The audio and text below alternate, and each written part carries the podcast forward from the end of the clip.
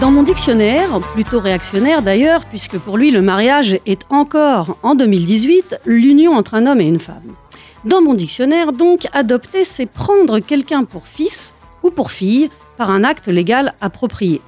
Alors, donner, c'est donner, on est d'accord, mais prendre, est-ce que ce n'est pas déjà voler un peu? C'est bizarre cette langue et donc cette culture dans laquelle on peut adopter un enfant comme on adopte un amendement, un programme, une résolution. Et même adopter à l'unanimité ne signifie pas qu'on a demandé l'avis de tout le monde. En tout cas, rarement on demande l'avis d'un enfant avant de l'adopter, de le prendre et donc de le voler un peu. Pas besoin de demander son avis à un enfant puisque c'est pour son bien qu'on l'adopte. Alors pour son bien, vous comprenez? Mais qui fait cela? Qui fait le bien? Se faire du bien à soi, ça c'est cool, c'est se faire plaisir. Mais faire le bien, c'est autre chose, c'est faire de bonnes actions pour rendre les gens heureux. Sauf que Sauf que qui décide que l'action est bonne? Qui décide de ce qui rendra heureux? Qui décide même de savoir si l'autre veut être heureux? C'est précisément là que le bas blesse. Emprisonner un fumeur de shit pour son bien, c'est peut-être lui faire mal. Serrer la ceinture des plus précaires pour leur bien, c'est peut-être leur faire mal. Enlever son voile à une femme voilée, pour son bien, c'est peut-être lui faire mal. Soustraire un enfant à son pays d'origine, pour son bien, c'est peut-être aussi lui faire mal, mais pas que, peut-être. En tout cas, pour discuter de l'adoption internationale, j'ai choisi d'inviter Amandine Gay. Parce qu'elle a été adoptée, non pas à l'international, mais dans un pays, la France, où le racisme a encore bien toute sa place et dans lequel il n'est pas besoin de venir de loin pour être considéré trop souvent comme une étrangère. Du poil sous les bras. La petite blanc dans du poil sous les bras. Bonjour Amandine. Bonjour. Afrodescendante, noire, je le précise parce qu'on est à la radio, née sous X, afroféministe, anticapitaliste, antiraciste. Alors c'est frustrant de savoir que j'aurai pas le temps de t'entendre sur tous ces sujets. Et en même temps, c'est plaisant de savoir qu'aujourd'hui, on va se consacrer à une thématique importante dans ta vie, celle de l'adoption, plus précisément l'adoption à l'international. Alors pour planter un peu le décor, je précise, en 2017, tu as réalisé un superbe film Ouvrir la voie, qui est sorti il y a peu en DVD. Le mois dernier est paru un livre, Décolonisons les arts, dirigé par Leila Kuckerman, Gertie Dambury et Françoise Vergès aux éditions de l'Arche, livre collectif auquel tu as participé. Mais c'est d'un autre film et d'un autre livre dont nous allons parler aujourd'hui, même si tout est, lié. Un livre d'abord, donc La couleur de l'adoption, co-dirigé par Renaud Vinet-Houl, Emmanuel Alix Surprenant aux éditions Atlas, et puis un film qui sera ton deuxième film, Un enfant à soi, qui sortira en 2019. Voilà, le cadre est posé et tu vas enfin pouvoir le remplir. Adopter, je t'ai entendu dire une fois, je crois, est-ce que c'est trouver un enfant pour une famille ou une famille pour un enfant? C'est quoi adopter?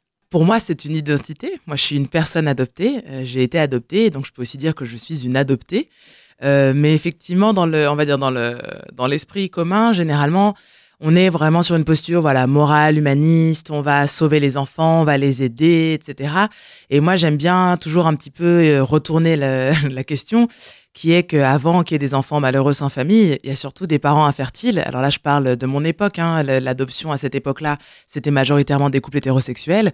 Et donc, on était face à des parents infertiles qui voulaient avoir un enfant. Donc euh, peut-être que la gratitude, par exemple, la charge de la gratitude, elle est pas tant du côté des personnes adoptées, à qui on dit souvent ah t'as de la chance, euh, euh, qu'on t'ait voilà, qu'on sauvé, etc. Ou en tout cas t'as de la chance, qui est une chose qu'on va nous répéter assez souvent dans notre vie. Déjà, bon, les gens savent pas par qui on est adopté. Donc moi, j'ai eu de la chance. Effectivement, j'ai été adoptée dans une famille qui était très bienveillante et puis qui a réussi à m'accompagner sur le fait qu'en plus j'étais noire et que donc eux étaient blancs. Dans les années 80, à la campagne française, c'était pas triste.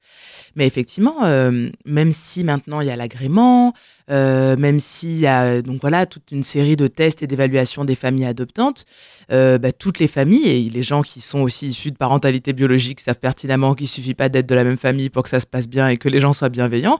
Et bah ça peut aussi arriver pour les personnes adoptées. Donc ne serait-ce que ça, par exemple, de dire à une personne adoptée qu'on ne connaît pas, ah bah t'as eu de la chance quand même. C'est aussi oublier que de l'autre côté, il y a un couple qui a eu de la chance un couple à qui on a effectivement confié un enfant euh, et un couple qui ne pouvait pas avoir d'enfant. Et donc c'est vrai que moi j'aime cette idée de, de voilà simplement par exemple renverser la charge de la gratitude. Si quelqu'un a de la chance dans l'adoption, ce sont les parents adoptants. Et pas facile de renverser la charge quand on réalise, et moi je l'ai réalisé en lisant le livre La couleur de l'adoption, où il y a des témoignages de personnes adoptées. Donc pour une fois, effectivement, c'est eux qui, et elles qui ont la parole. Eux-mêmes et elles-mêmes disent c'est un cadeau, c'est une chance. Et il y a tout ce tabou autour de cette gratitude parce que on sent que c'est compliqué de toute façon de se positionner différemment. Oui, et c'est ça qui est intéressant parce que justement, on ne demande jamais aux enfants biologiques de, ressentir de la gratitude. Éventuellement, quand ils font des crises d'adolescence, euh, les parents vont leur rétorquer, euh, voilà, après tout ce qu'on a fait pour toi, etc. Mais c'est des choses que des personnes adoptées peuvent entendre dès le début de parcours de leur vie. Et ça, c'est quelque chose qui peut vraiment leur faire beaucoup de mal. Euh, moi, je dis souvent qu'une des raisons pour lesquelles je pense que j'ai eu beaucoup de chance, c'est que je n'ai pas été adoptée dans une famille bourgeoise. Et c'est en ça, par exemple, je pense qu'il y a une grosse différence entre l'adoption internationale et l'adoption nationale. Euh, le coût moyen d'une adoption nationale, internationale, c'est 20 000 euros. Ça veut dire que c'est pas toutes les familles qui peuvent adopter à l'international, c'est majoritairement des classes, euh, des familles de classe moyenne supérieure, des familles vraiment bourgeoises. Euh, quel est le rapport, par exemple, de ces familles-là aux familles pauvres? Puisque l'adoption, c'est toujours des familles plutôt aisées qui adoptent les enfants des pauvres. Parce que la condition de la séparation, et donc moi j'emploie le terme séparation plutôt qu'abandon, c'est souvent des raisons économiques ou en tout cas, ce sont des raisons aussi politiques. Alors, je vais donner le cas dans l'adoption internationale. Il y a quatre grandes causes de séparation les épidémies, les famines, les catastrophes naturelles et les guerres. L'adoption euh, internationale voit le jour avec la Deuxième Guerre mondiale et avec la gestion des enfants des GI afro-américains ou des, des personnels des troupes coloniales françaises avec des femmes blanches allemandes. Et donc la question est qu'est-ce qui va se passer avec ce groupe de nouveaux enfants métis euh, dont on se dit que c'est peut-être pas une bonne idée de les laisser à leur mère blanche dans l'Allemagne post-nazie. Et donc la décision qui est prise conjointement entre le gouvernement allemand et, euh, américain à cette époque-là, c'est de faire adopter ces enfants-là dans des familles militaires afro-américaines. Et donc c'est le premier mouvement euh, massif de départ d'enfants d'un pays vers un autre. qui est donc de l'Allemagne vers les États-Unis. Et puis aussi, un certain nombre d'entre eux sont aussi adoptés euh, euh, au Québec, mais majoritairement aux États-Unis. Ensuite, c'est la guerre de Corée. Et c'est avec la guerre de Corée que vraiment se développe et commence à exploser l'adoption internationale. Et puis, on a des pays qui s'ouvrent parce que quand il y a des, pays déstabilisés, comme la Colombie, à l'époque des narcotrafiquants, etc., euh, etc. Donc, ça, par exemple, cet enjeu-là, de quelles sont les conditions de la séparation et est-ce que euh, bah, une personne qui aurait vécu dans un pays où il y avait par exemple bah, des droits sociaux, des possibilités d'avoir, euh, je sais pas moi, un soutien financier pour élever un enfant seul, etc. Mais peut-être que ces personnes ne se seraient pas séparées de leurs enfants. Donc même l'idée qu'on a été, les personnes ont été abandonnées. Alors il y a des gens qu'on trouve dans des marchés hein, qui sont orphelins vraiment, qui ont été abandonnés, posés dans un marché. Mais même ça, qu'est-ce qu'on raconte et comment est-ce qu'on le lit? Quand on dépose un enfant dans un marché le jour du marché, il s'agit en fait que cet enfant soit trouvé. Parce que si on veut abandonner un enfant, s'en débarrasser, ben, on l'abandonne quelque part où personne ne va le trouver. Souvent, même dans la façon dont on raconte les histoires justement aux enfants, c'est très important de se positionner de leur point de vue. Il ne faut pas dire à un enfant Ah, on t'a trouvé vers les poubelles. Parce qu'encore une fois, si on trouve un couffin sur le capot de la poubelle le jour du ramassage du poubelle, c'est parce qu'en fait, la personne veut être sûre que l'enfant va être ramassé. Sinon, encore une fois, elle le met dans la poubelle. C'est un peu violent de le dire comme ça, mais donc pour moi, il y a vraiment toute cette question aussi de quelles sont les conditions de la séparation et qui ensuite a les moyens d'avoir accès à ces enfants-là. Parce que ce que font souvent les pays du Sud dès qu'ils ont un peu de pouvoir, c'est de bloquer l'adoption internationale. Ou même des pays pas du Sud. Hein. Je pense par exemple à la Russie, qui après un certain nombre de scandales avec les États-Unis, où une mère américaine avait renvoyé en avion avec euh, un enfant avec une ardoise autour de, son cou euh, pour le renvoyer dans son orphelinat. Bon, suite à ça, la Russie a fermé l'adoption internationale aux Américains pendant un certain nombre d'années. Donc tout ça, par exemple, pour moi, c'est important de le dire et de l'amener dans l'espace public. C'est qu'on est bien au-delà de questions morales et humanistes. On est vraiment, surtout dans l'adoption internationale, dans les rapports Nord-Sud, dans les questions économiques, euh, dans les questions de droits des femmes aussi, euh, droits des femmes pauvres, droits des femmes précaires, droits des femmes des pays du Sud, euh, conception différente de la parentalité. Qu'est-ce que ça veut dire d'aller Moi, je pense à un livre qui s'appelle euh, Les déracinés d'Atomayor. Donc, Atomayor, c'était une ville en République dominicaine, enfin, un village, dans lequel ont été pris 200 enfants dans les années 80. 200 enfants qui ont été pris de, ce village-là, parce que dans cette communauté, la conception de l'adoption internationale comme un lien qui rompt toute filiation antérieure et qui fait que les parents se séparent à tout jamais de l'enfant qui est parti vers donc cette affaire-là s'est passée au Québec, donc d'enfants qui partaient vers le Québec, c'était pas quelque chose de concevable. Pour ces, pour ces personnes dans le village d'Atomayor, ce qu'ils connaissaient, c'est la circulation des enfants. C'est que l'enfant appartient à la communauté. Donc, quand des Européens viennent les voir, en tout cas des Occidentaux, en leur disant vous êtes pauvres, etc., mais on peut envoyer vos enfants quelque part où ils vont faire des études, où il va y avoir des gens qui vont s'occuper d'eux, etc. Puis quand ils seront grands, ils pourront revenir, ils pourront vous aider, et que ces personnes-là, en plus, souvent, ces parents-là sont analphabètes.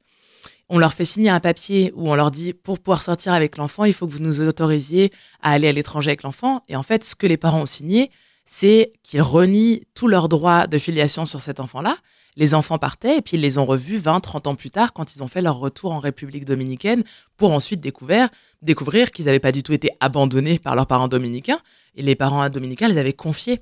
Donc ne serait-ce que ça aussi, ce genre de malentendus qui sont exploités aussi par des agences d'adoption, là on va dire véreuses, hein, ce, que, ce qui s'est passé dans le village d'Atomayor en République dominicaine. Là on est vraiment dans des adoptions illégales. Mais on est aussi dans des adoptions qui peuvent se passer dans ces conditions-là parce que on ne se rend pas compte dans les pays du Nord que notre conception de la parentalité, de la filiation, elle n'est pas universelle. Elle est complètement localisée géographiquement et historiquement. Du coup, il faut peut-être préciser aussi que l'adoption à l'international ne peut être uniquement qu'une adoption plénière, c'est-à-dire que tous les liens euh, sont rompus avec euh, la famille biologique, avec le pays euh, d'origine, et c'est le, malheureusement le seul mode que les Occidentaux ont mis en place, alors que tu le dis très bien, on aurait pu penser, et on pourrait penser demain, d'autres, d'autres modes de transfert d'enfants, d'autres s'inspirer de ce qui se fait ailleurs dans d'autres cultures. Tout à fait. Euh, bon, alors c'est une disposition qui existe hein, nationalement, c'est ce qu'on appelle l'adoption simple, mais effectivement qui peut ne se faire qu'avec des enfants euh, français. Et c'est une forme d'adoption qui ne rompt pas les liens de filiation antérieurs. Donc euh, qui fait par exemple que l'autorité parentale est partagée entre les parents adoptants et les parents biologiques. Donc cette idée-là de circulation des enfants, de... En fait, pourquoi est-ce qu'il y a une nécessité de rompre les liens de filiation antérieurs Parce qu'en fait, on se dit qu'il y aura une forme de concurrence que finalement, la parentalité et l'affiliation biologique, c'est la seule, entre guillemets, forme de filiation légitime. Et donc, du coup, euh, pour ne pas faire de concurrence à la famille adoptante, il faut faire de l'enfant, on va dire quelque part, et du passé de l'enfant adopté, une forme de tabula rasa. C'est comme si cet enfant arrivait neuf et quand il arrive en France, on lui a effacé euh, toute son histoire euh, précédente. Et puis là, on peut, on peut construire quelque chose. Moi, la vision, effectivement, que je défends, c'est qu'on n'a pas besoin d'effacer le passé de quelqu'un pour construire une relation avec. Euh, si on considère que ces enfants-là sont des personnes, eh ben on les prend comme elles sont. Et donc, on n'a pas besoin d'effacer leur famille biologique, on n'a pas besoin d'effacer leur histoire, on n'a pas besoin d'effacer leur culture. On peut au contraire bâtir là-dessus et partir du, de, de l'enfant qui est tel qu'il est, et pas forcément de la projection aussi qu'on s'est faite parce qu'on n'a pas pu avoir d'enfant biologique, et donc d'avoir cette volonté de faire ressembler un maximum sa parentalité adoptante à une parentalité biologique. Est-ce qu'il n'y a pas aussi un enjeu de vocabulaire? Parce qu'aujourd'hui, c'est vrai qu'on parle souvent de parents biologiques et de parents euh, adoptants. Mais est-ce qu'il n'y aurait pas un intérêt à changer un peu le vocabulaire pour que chacun ait sa place et qu'il y ait moins dans l'imaginaire une concurrence? Oui, et après, c'est vrai que ça dépend aussi de... Du... Alors là, ça, c'est vraiment très personnel. Euh, moi, je dirais que j'ai... Alors là, c'est peut-être aussi mon côté... Euh, on va dire décolonial et puis et puis qui penche du côté des, des mouvements panafricains etc moi en tant que personne noire j'aurais plutôt tendance à plébisciter une approche de la famille qui est très euh, justement euh, africaine et, euh, et caribéenne, c'est-à-dire que on peut avoir cinq mères, on peut avoir quatre pères, on peut avoir douze frères, et en fait, quand je dis maman, ça peut être ma mère biologique, ça peut être la mère d'une de mes amies parce que j'allais dormir chez eux tous les mercredis après-midi, tous les mercredis soirs quand j'allais au, lycée, et puis je considère que c'est ma famille, et puis c'est aussi mes, mes parents adoptants, etc. Donc moi, c'est plutôt cette vision-là qui m'intéresse. Quand je dis qu'il n'y a pas de concurrence, c'est que par exemple, j'ai fait beaucoup de pré-entretiens pour le, prochain film, et puis on a rencontré une psy euh, euh, en Belgique, et puis elle disait oui, parce que ces femmes euh, qui abandonnent leurs enfants, elles renoncent au titre suprême de mère, et donc moi j'explique aux, aux, personnes qui viennent me voir en consultation, donc elles faisaient des consultations pour des adolescents euh, adoptés principalement, je leur explique que ils ont une maman et puis éventuellement il y a une mère, mais et donc du coup il y avait toute cette question de statut différent et puis même celle qui avait du coup euh, qui s'était séparée de ses enfants, bah, elle avait fauté donc elle avait plus le droit d'être appelée maman, etc.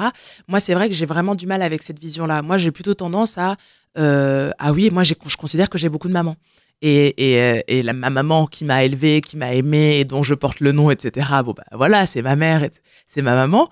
Mais ça, ça, va pas être forcément difficile pour moi euh, de dire, voilà, euh, une telle aussi, je la vois comme ma mère ou c'est ma maman. Et je sais que mes amis qui sont, on va dire, qui ont grandi en Afrique, et là je pense à une copine en particulier, elle va dire c'est maman une telle, ah ben ça c'est maman une telle, et puis elle c'est maman une telle. Et puis chacune a, son, parcours dans sa vie elle.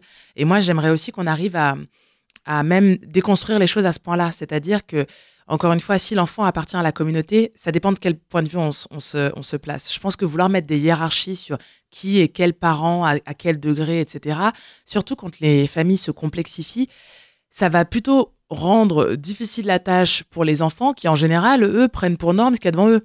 Donc en fait, si on leur a pas dit que dans le reste de la société c'est pas comme ça, avoir trois, mois, trois mamans, quatre papas, bah en fait pourquoi pas? Enfin, et, pourquoi pas appeler tout le monde pareil, c'est pas grave. Si la manif pour tous ne vient pas foutre le bordel dans tout ça, tout se passe bien. Du poil sous les bras. Et les poils dans tout ça, alors dans du poil sous les bras, j'aime bien avoir l'envie de l'inviter sur ses poils. Qu'est-ce que je pense des poils sous les bras? Alors moi, ce que je pense euh, du poil sous les bras, c'est que c'est très, c'est très classe, voire même sexy.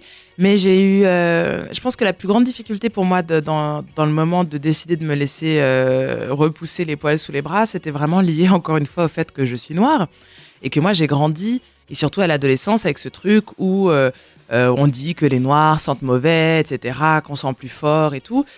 Et donc moi, dans mon parcours féministe, où effectivement très rapidement euh, sont arrivées les questions de poils et pourquoi est-ce qu'on s'épile et les hommes ils s'épilent pas, etc., etc. pour moi, c'était impossible d'avoir des poils sous les bras dans cette idée que euh, j'allais plus transpirer, que je risquais de sentir mauvais, et que du coup euh, on allait dire que les noirs sentent mauvais, etc., etc.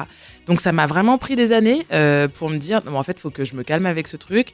et du coup, alors que je trouvais ça super beau sur les autres mais moi, j'arrivais pas. Moi, je me disais non, si, si, je commence à sentir la transpiration et tout. Et puis, euh, et puis voilà, bah, finalement, le temps passant, euh, je me suis laissé pousser les poils sous les bras et je suis très contente. Mais après, c'est vrai que moi, je fais mes arrangements. Donc, je m'épile les jambes, par exemple. Je me fais un peu le maillot. Mais, euh, mais par contre, je garde mes poils sous les bras parce que je trouve c'est vraiment. je trouve que c'est beau, quoi. Et, j'avoue, non, mais même, je trouve c'est même plutôt sexy. Voilà. Quand même, comme je me suis longtemps épilé à la cire, bah, moi, du coup, il pousse pas vraiment. Enfin, j'ai des poils sous les bras, mais y a de, je, je, je, pense que j'aurai jamais de touffe, en fait. Voilà, c'est triste. c'est comme ça. That's it. du poil sous les bras. Avec Amandine Gay. C'est un domaine tellement vaste, l'adoption à l'international, et on parlait de l'importance du vocabulaire. Euh, c'est d'ailleurs pas anodin qu'on dise adoption à l'international. Et dans notamment un mémoire que tu as fait, tu expliques ça, les différences entre une adoption transraciale, une adoption, que les, mots ont un sens et portent un imaginaire. Et voilà, là, on va parler d'adoption à l'international. Oui, parce qu'en fait, euh, disons que souvent, on ne fait pas attention justement à ce que les mots renferment de pouvoir, euh, en tout cas de rapport de pouvoir. Et justement, quand on dit l'adoption internationale tout court, euh, et c'est vrai que moi, j'aime même plutôt employer le terme adoption transnationale, mais bon, là, ça, va un peu trop loin, donc je fais, je fais par étapes en ce moment-là dans l'espace public. mais déjà, à l'international, me permet de mettre un peu une distance, parce qu'adoption internationale, ce serait sinon comme des échanges internationaux qui seraient équitables. Ce ne sont pas du tout des échanges équitables. Ce que j'explique souvent, c'est qu'on voit très peu de familles éthiopiennes se balader avec des petits Suédois ou des petits Français. Par contre, l'inverse est tout à fait vrai. Euh, du coup, l'enjeu, c'est qu'il n'y a pas d'échanges internationaux d'enfants. Il y a des enfants qui partent de destinations spécifiques, qui sont des pays euh, du Sud euh, global, et donc euh, des pays plutôt pauvres, ou les pays de l'Est aussi, même si là c'est vraiment en train de, diminuer dans les pays de l'Est, vers les pays occidentaux, et spécifiquement l'Europe et les États-Unis.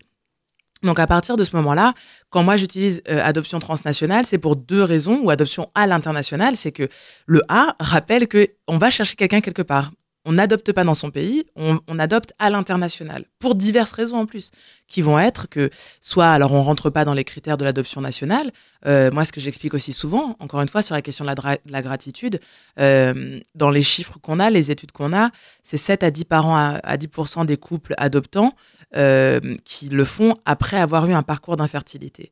Donc moi ce que je donne souvent comme exemple pour qu'on comprenne un peu comment ça se passe du côté des adoptants, c'est que un couple, alors là on parle des hétéros, hein, un couple essaie d'avoir un enfant biologiquement, ils n'y arrivent pas. Donc là, ils essayent les traitements pour la fertilité, les FIV et, l'AMP. Ça ne fonctionne pas. Là, du coup, ils décident d'adopter. Mais en général, ça se passe sur, des, sur plusieurs années, parfois même sur une dizaine d'années. Donc le temps de se rendre compte que le couple est infertile et qu'ils veulent adopter, et ben là ils se rendent compte qu'ils sont plus dans les règles pour pouvoir adopter en France, par exemple, ils sont trop âgés, ou alors ils se rendent compte tout simplement que les délais d'attente euh, en France sont très élevés, qu'il y a des milliers de personnes qui ont des agréments, je sais plus quels sont les chiffres, mais il y a des milliers de personnes qui ont des agréments pour maintenant à peine une centaine de personnes qui naissent sous le secret en France. Et euh, les autres personnes qui sont disponibles pour l'adoption sont souvent des enfants du coup plutôt grands, qui sont placés en foyer, etc. Et justement, dans cette idée qu'on veut un enfant tabula rasa, et eh ben effectivement, les enfants les moins désirables sur le marché de l'adoption, ce sont les enfants grands, ce sont les enfants en fratrie, ce sont les enfants qui ont une histoire. Donc ceux qui vont être placés dans les foyers en France. Donc là, les couples se tournent vers l'adoption à l'international. Et là, ils découvrent aussi des règles. Ils découvrent que dans les pays de départ, maintenant, il y a un certain nombre de règles. Pour adopter en Corée, il faut avoir entre tel âge et tel âge, il ne faut pas être obèse, il ne faut pas être en situation de handicap, il faut gagner plus de je ne sais plus combien de dizaines de milliers de dollars par an. Donc même quand les couples adoptants ont, ont une préférence raciale, souvent les couples adoptants préféraient adopter donc des enfants blancs. Ils essaient en France, c'est majoritairement des, couples blancs. Ils se rendent compte qu'il n'y a plus d'enfants blancs disponibles en France. Là, ils se disent, on va peut-être adopter à l'international, mais alors on va essayer plutôt un asiatique ou un latino qui serait peut-être moins différent de nous. Et là, ils se rendent compte bah, des coûts euh, de l'adoption internationale dans les différents pays, des règles dans les pays de départ. Et donc, c'est à ce moment-là, finalement, qu'arrive la décision finale de se dire, ah ben en fait, on ne peut adopter que en Haïti, au Vietnam et euh, au Laos. Je dis n'importe quoi. Et donc là, en fait, euh, on voit qu'on est dans, une forme de choix qui est très, très rationnelle. Là, on est, on est très, très loin finalement de l'humanitaire et du sauvetage d'enfants. On est dans un rapport vraiment aussi de quels sont les rapports nord-sud, quels sont les rapports avec les pays de départ, les pays d'accueil, etc. Donc, pour moi, c'est ça qui est important, c'est de montrer que c'est vraiment un processus euh, qui va bien au-delà du ressenti et de rapports égaux entre des pays. Et d'ailleurs, dans, dans, le livre La couleur de l'adoption, euh, Kassai McDonald, à un moment, le dit très bien. Elle dit Mais en fait, les Blancs pourraient plutôt investir dans des programmes locaux pour aider les enfants sur place. Euh, si ce n'était pas uniquement un système basé sur des inégalités, on pourrait faire autre chose. On est dans une période dans laquelle on a la chance de pouvoir avoir des anciens enfants qui ont été adoptés, qui sont aujourd'hui des personnes adultes, et qui vont pouvoir parler de ça et replacer cela dans un enjeu qui est politique et, économique. Tout à fait. Et je pense que c'est ce moment qui est très intéressant d'ailleurs parce que euh, le, pour l'adoption internationale, l'explosion, hein, c'est les années 70-80, euh, puisque ça coïncide justement avec euh, bah, la baisse de la fertilité dans les pays occidentaux, qui, qui, est liée à trois facteurs hein, l'accès à l'interruption volontaire de grossesse, le retard de l'âge auquel les personnes décident de faire des enfants, et puis l'accès à la contraception. Donc à partir de ces moments-là, de ce moment-là, on voit chuter drastiquement le nombre, par exemple, d'accouchements sous le secret et euh, du coup se développer, puisque en fait la demande en plus de pour des enfants à adopter grandit, tandis que le nombre d'enfants disponibles pour l'adoption en France diminue. Et donc c'est là finalement qu'on se tourne vers l'étranger en se disant, ben, et il y a tous ces pays pauvres, où il y a tous ces enfants malheureux, il y a des orphelins, ils ont faim, etc. Donc voilà, faisons d'une pierre deux coups, on va aller sauver les orphelins et on va aller contenter des familles occidentales qui sont en mal d'enfants. Euh, et du coup, comme ça se développe dans les années 80, ce qui est génial, c'est que l'âge adulte des personnes adoptées, euh, comme on va dire, comme masse critique, a aussi coïncidé avec l'émergence d'Internet. Et donc, ce qui a été fascinant, c'est de voir que depuis les années 90, les regroupements d'adoptés adultes ont vu le jour, et même justement de façon transnationale, parce qu'on peut se retrouver où qu'on soit. Donc, la première très très grosse euh, institution de, personnes adoptées, c'est euh, l'ICA, qui est l'association des adoptés coréens. Puisqu'en fait, les Coréens du Sud sont la plus grosse diaspora d'adoptés du monde. On, on estime qu'ils sont au moins 250 000. Euh, et donc eux, ils, se sont regroupés depuis les années 90 et ils ont même maintenant en Corée tous les deux ans un événement qui s'appelle le Gathering et c'est le regroupement de tous les adoptés coréens du monde entier qui se retrouvent en Corée et qui maintenant sont même accueillis par la ministre de la famille là-bas, etc. C'est devenu un, gros, euh, un gros événement. Donc moi, c'est vrai, bah, c'est ce sur quoi portait mon, mémoire, c'est-à-dire la mobilisation politique des personnes adoptées adultes. On se doutait pas du tout quand on nous a fait venir dans les familles, alors soit blanches, françaises, et moi je suis née en France, mais soit effectivement quand on nous a fait venir de l'étranger pour arriver dans des familles françaises, que 10, 20, 30 ans plus tard, on serait encore là en train de revendiquer une identité d'adopté et à vouloir aussi avoir un rapport avec les pays de départ et à demander d'une certaine façon des comptes des deux côtés. C'est-à-dire que la Corée du Sud, qui entre-temps est devenue un pays complètement développé et qui a vraiment aussi euh, les moyens de garder euh, ses enfants, pourquoi est-ce qu'en fait c'est un pays où l'adoption internationale reste très haute? Bah Pour plusieurs raisons, parce que c'est un pays qui est extrêmement patriarcal. Donc en fait, l'allocation pour se séparer de son enfant est plus élevée que l'allocation mère, mère célibataire par exemple. Donc ça, c'est une incitation à l'adoption à l'international. Euh, et c'est aussi une stigmatisation des mères seules. Euh, une des autres raisons, c'est qu'aujourd'hui, euh, la, Corée pratique ce que moi j'appelle une forme d'eugénisme. C'est-à-dire qu'au lieu de permettre aux familles qui ont des enfants en situation de handicap, qui ont des enfants malades, etc., de s'occuper de leurs enfants et donc de développer un système de, de, voilà, de sécurité sociale, en tout cas de, de filet de protection pour les plus précaires dans leur société, bah, c'est plus facile de les envoyer vers l'adoption internationale. Donc ces questions-là aussi qui sont très peu posées dans l'espace public, c'est-à-dire justement qu'est-ce qu'on fait d'un pays comme la Corée du Sud, qui reste un des plus grands pays euh, pourvoyeurs d'enfants pour l'adoption internationale, comment est-ce qu'on peut considérer ce pays-là aujourd'hui alors que ce n'est plus du tout un pays pauvre et quand on voit aussi le type d'enfants qu'ils envoient vers l'adoption internationale, on peut quand même se poser des questions et là vraiment on, on entre dans l'ordre éthique. Est-ce que c'est éthiquement acceptable qu'un pays comme la Corée du Sud, d'une certaine façon, se débarrasse de ses enfants en situation de handicap? Bon, moi, j'aimerais que la question soit posée au moins se réapproprier la narration. Euh, ça, c'est au cœur du, projet de, film que tu as. C'était déjà, c'est déjà au cœur de la couleur de l'adoption, le livre qui est, qui est paru chez Atlas. Le film est dans cette ligne-là aussi. Oui, complètement, parce que je me suis rendu compte en fait qu'on avait un très très gros retard euh, dans le monde francophone et ça avait été aussi le, constat de, euh, de Manuel et puis de Renaud qui ont donc lancé le projet du livre La couleur de l'adoption, c'est qu'en fait, euh, dans le monde anglo-saxon, ça fait une bonne dizaine, barre presque vingtaine d'années que les personnes adoptées euh, sont très actives dans l'espace public et universitaire et artistique. C'est-à-dire qu'en 2006, par exemple, est paru un livre qui s'appelle Outsider Within Writing on Transracial Adoption, qui était le premier, le premier livre qui était un regroupement de textes par des universitaires adoptés euh, de, de, de, vraiment voilà suédois, américains, euh, mais en tout cas c'était en anglais. Outsider within, voilà, les étrangers de l'intérieur. Les étrangers de l'intérieur, écrire sur l'adoption transraciale. C'est-à-dire qu'est-ce que ça veut dire d'être euh, aussi similaire, c'est-à-dire qu'effectivement on est complètement assimilé. On arrive dans des familles quand on est souvent justement en plus des bébés. Donc effectivement, nous, tout ce qu'on connaît, moi je blague souvent là-dessus. Moi j'ai été bien plus calé en Johnny Hallyday enfant que j'étais pas calé en Myriam Makeba. Ça c'est un parcours que j'ai fait toute seule de m'intéresser à, cette culture-là. Donc on est complètement acculturé dans des familles françaises. Donc je prends le cas de la France vu que euh, c'est ici que j'ai grandi. Et puis on a l'apparence des immigrés. Et là on en revient un peu aussi à la question sur parler de migration forcée. Déjà parler de migration. Il s'agit d'une forme de migration. L'adoption internationale, elle est comptabilisée, par le ministère euh, de l'Intérieur au, biais des visas qui sont délivrés par l'adoption internationale, pour l'adoption internationale. Donc c'est une forme de migration.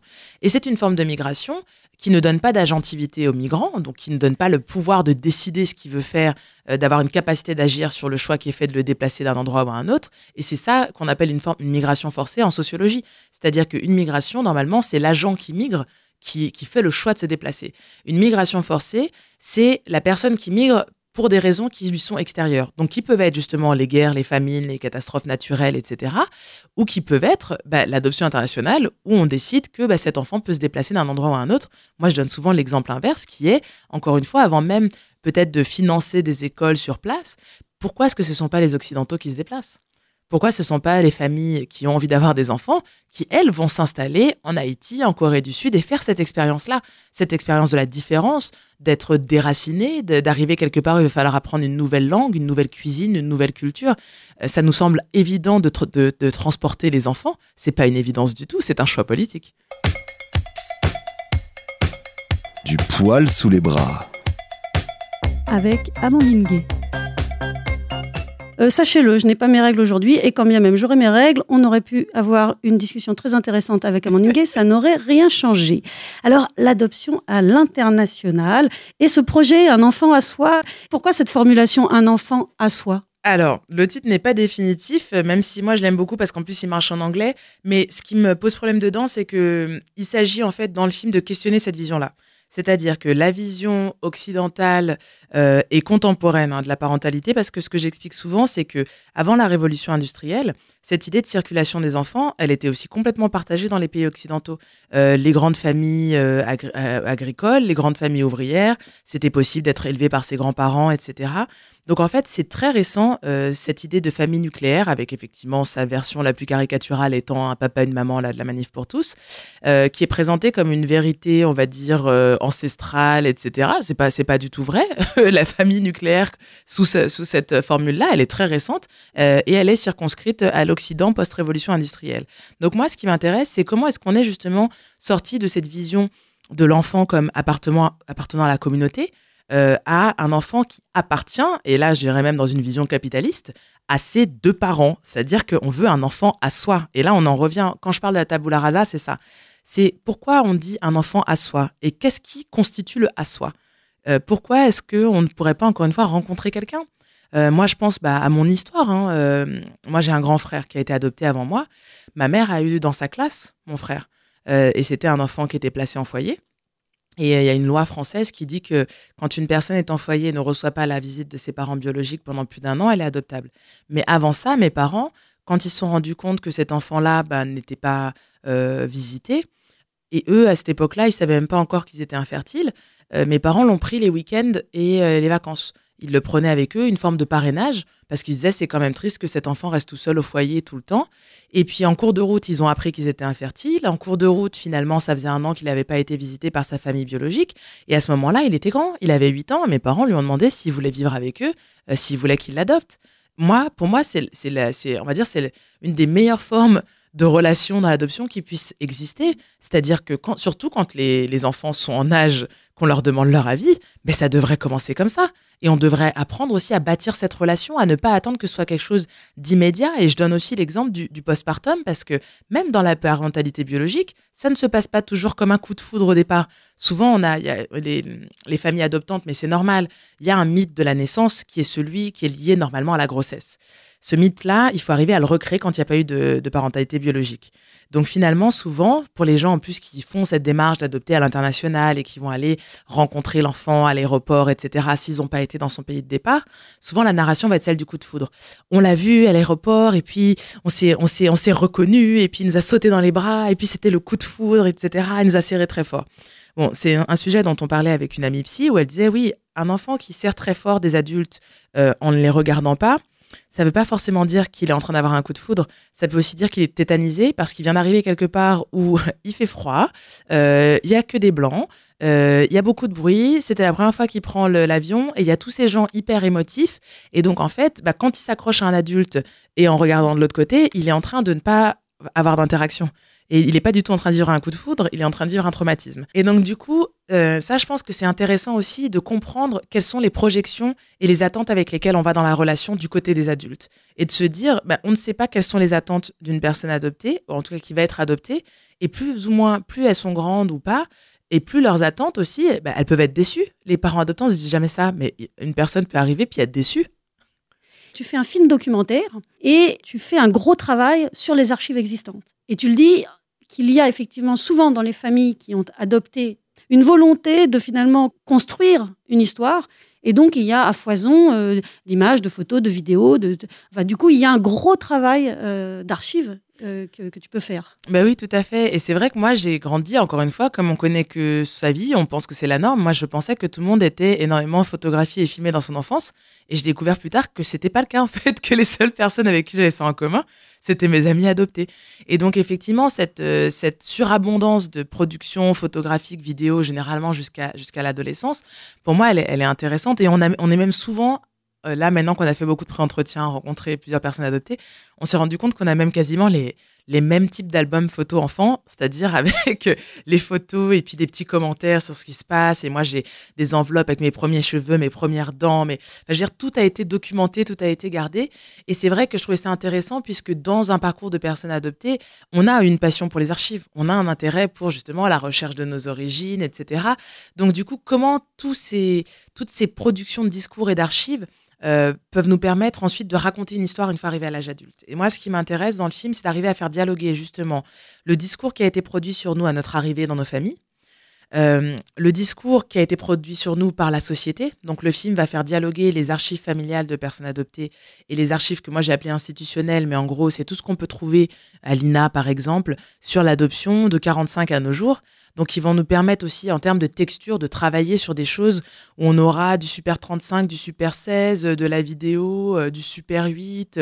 Et puis on va avoir un dernier niveau d'archives qui vont être ce qu'on appelle, euh, moi je dirais, les archives contemporaines des personnes adoptées qu'est-ce qu'on se crée comme discours aujourd'hui? Qu'est-ce qu'on se crée comme discours sur nous une fois adulte Donc là, on aura, ben, je ne sais pas, des vidéos Facebook, euh, euh, des photos sur Instagram, etc. Euh, toute cette façon aussi de se représenter nous-mêmes. Et c'est en ça qu'on est dans la réappropriation de la narration. Et c'est aussi pour ça que je dis que je ne sais pas si le film s'appellera toujours Un enfant à soi quand il sera terminé. Parce que même si c'est la vision que j'ai envie de questionner, c'est finalement un titre qui ne reflète pas la réappropriation de la narration par les personnes adoptées. Alors du coup, je suis un peu dans ce paradoxe actuellement. Je me dis, j'aimerais que le titre du film reflète la démarche de réappropriation de la narration par les personnes adoptées, même si ce qui m'intéresse ultimement, c'est de venir questionner cette idée de un enfant à soi. Parce que pour moi, c'est l'expression est même assez incroyable en fait, euh, de se dire, et, surtout qu'il serait possible qu'on ait des enfants pas à nous, du coup, si on veut un enfant à soi, c'est qu'il y a la possibilité qu'il y ait des enfants pas à nous. Bon, c'est bizarre. Donc, du coup, euh, du coup, voilà, on verra pour le titre. Mais oui, c'est ce travail sur les archives et sur il y aura des dessins, il y aura des photos, parce qu'on prend, on prend vraiment tout euh, en termes d'archives familiales. Et c'est vrai que c'est assez fascinant. Là, on a commencé à faire un peu des tests pour voir comment ça pourrait fonctionner euh, au montage. Et, ça va être très intéressant de justement voir euh, toutes ces évolutions d'images et puis du coup l'évolution des personnages au travers de leurs archives et de comment est-ce que eux ils ont été filmés, photographiés par leur famille et comment est-ce qu'une fois adultes ces personnes-là se filment, se photographient. J'aimerais savoir à qui va s'adresser ce film, même si on n'a pas encore le nom. Est-ce que le travail le plus important pour toi, il est toujours vis-à-vis des personnes euh, adoptées? Et c'est pour elles avant tout peut-être, mais c'est aussi pour tout le monde. Euh, bah, c'est exactement ça. De toute façon, c'est la même démarche qu'ouvrir la voie. Moi, je pense qu'en termes d'adresse, euh, c'est important pour moi de me dire que c'est un film avant tout pour les personnes adoptées, aussi parce que c'est quand même un film que je fais parce qu'il y a quand même des personnes pour qui il y a beaucoup de souffrance. et, pour le dire aussi très clairement, moi j'ai encore un très bon ami adopté qui a, en fait, l'année dernière, je pense trois jours avant la sortie d'ouvrir la, sortie d'ouvrir la voie, Alexandre, qui était un garçon avec qui j'ai, grandi à la campagne, etc., et qui était aussi adopté, a, mis fin à ses jours. Euh, et c'est pas la première fois euh, dans mon entourage que des personnes adoptées mettent, mettent fin à leur jour. Je connais des personnes qui sont en très grande souffrance psychique, etc. Et donc c'est vrai qu'une une des choses qui motive ce travail, c'est que je pense que les familles adoptantes et surtout les personnes adoptées qui continuent à arriver, même si elles arrivent en, nombre nettement moins élevé qu'il y a quelques années, peuvent bénéficier de notre expertise et qu'on peut les aider en fait. Euh, moi, je pense qu'il y a beaucoup de choses dans ce film euh, qui seront dites et qui pourront du coup être entendues par des personnes qui peut-être à ce stade se sentent encore hyper seules, se sentent même pas légitimes de tenir certains discours, puisque justement, pour l'instant, la vision globale, c'est l'adoption, c'est bien c'est bien, vous avez de la chance, on vous a sauvé. Alors qu'est-ce qui se passe quand ça s'est mal passé? Euh, Qu'est-ce qui se passe euh, quand euh, finalement ça vous a pas fait du bien? Est-ce que vous êtes même légitime pour dire que bah, votre histoire à vous peut-être qu'elle n'est pas si positive, peut-être que bah non en fait vous auriez préféré rester dans votre pays de départ, etc., etc. Donc moi c'est sûr que ma première démarche c'est de me dire, je sais que de la même façon que la couleur de l'adoption est, un, succès phénoménal, ils, ont, ils en sont à la deuxième réimpression en l'espace d'un mois et demi d'existence du livre, euh, parce que c'est des paroles qui manquent. Et que justement, si on est au moins 200 000 personnes adoptées en France, s'il y a plus de 250 000 euh, adoptés coréens dans le monde, etc., il y a, toute une masse de population qui jusqu'ici n'a pas entendu ces histoires dans l'espace public, n'a pas pu se raconter et n'a pas pu se raconter dans sa diversité. Ne serait-ce que ça. Moi, j'avais dit la même chose pour ouvrir la voie. L'expérience des femmes noires, elle est complexe et multiple. On n'a pas une expérience unidimensionnelle. Donc, la même chose pour l'adoption et les adoptés. Il y a des personnes pour qui ça s'est bien passé, il y a des personnes pour qui ça s'est mal passé. Il y en a aussi pour qui il aurait simplement fallu peut-être ne pas tout mettre en lien avec leur adoption. Moi, ce que je dis souvent, c'est qu'une personne devient toxicomane et c'est euh, un enfant biologique. On va jamais dire ah bah c'est bien parce que c'est un enfant biologique qu'il est devenu toxicomane. Une personne adoptée devient toxicomane, on se dit ah bah ça c'est parce qu'elle était adoptée. Bon, alors oui ou non en fait. Peut-être que les choses ne sont pas aussi simples que ça. Donc, euh, donc pour moi, c'est sûr que mon adresse principale, euh, j'ai souvent dit pour ouvrir la voie que c'est le film que j'aurais besoin de voir quand j'avais 14-15 ans pour être prévenu, pour me sentir légitime. Je, le, pour moi, le prochain film, c'est la même chose. C'est un autre film que j'aurais eu besoin de voir quand j'avais 14-15 ans. Euh, c'est-à-dire qu'on me dise, OK, tu vas t'es adopté et tu as le droit de ressentir ceci ou cela. tu relégitimes la parole des personnes adoptées. Et il y a un mot que tu n'as pas utilisé, mais qu'on retrouve dans les interviews que tu fais, c'est la fierté. Ça redonne aussi de la fierté. Oui, bien sûr. Mais on a besoin de se dire que nos identités euh, euh, valent quelque chose, même si elles sont complexes et pas forcément, euh, on va dire, très répandues dans la société, bah, qu'on a le droit d'exister. Donc oui, bien sûr, j'espère que les gens sortent de la salle en se disant, ah voilà, effectivement, bah, je, suis, je suis légitime et je peux être fière d'être moi. Merci beaucoup, Amandine. Bah, merci de m'avoir invité.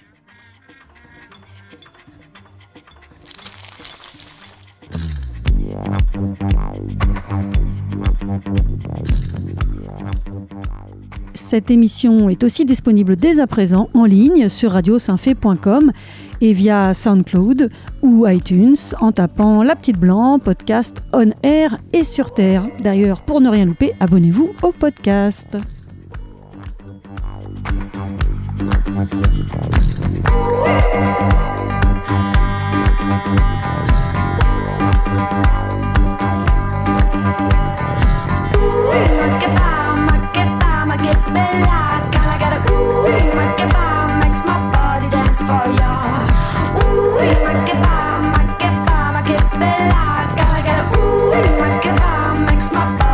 for you.